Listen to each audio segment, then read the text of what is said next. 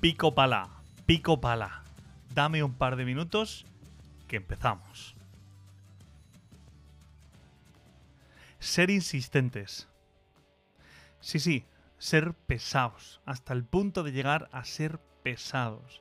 Eso es lo que nos pedía ayer Dios en el Evangelio. Insistir, no cansarnos de rezar, porque cuando un niño pequeño quiere conseguir algo, ¿verdad que no se cansa? En eso son ejemplares. Pico pala, pico pala, poco a poco, poco a poco. Y no se conforman con que sus padres en la primera vez que le preguntan le digan no. Ellos continúan probando una y otra vez, una y otra vez. Y pasa pues lo de la parábola del Evangelio, que al final de tanto insistir, solamente para que se callen, pues igual arrancan un sí de sus padres.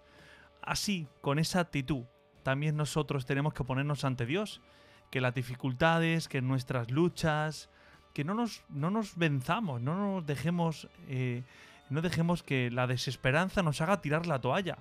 No tenemos que desistir y gritar como la viuda del Evangelio, como Moisés, como el mismo Jesús en la cruz. No se cansó de rezar, de orar, aun en el momento más difícil de su vida. Así que, si queremos conseguir algo, si necesitamos algo de Dios, más bien, si necesitamos algo de Dios, no desistamos, no nos cansemos de orar, levantemos las manos como Moisés y pidámosle una y otra vez a Dios aquello que deseamos, aquello que creemos que necesitamos.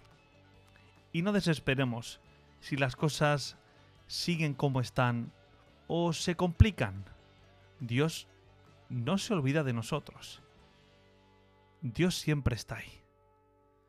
Insiste. Pico pala, pico pala.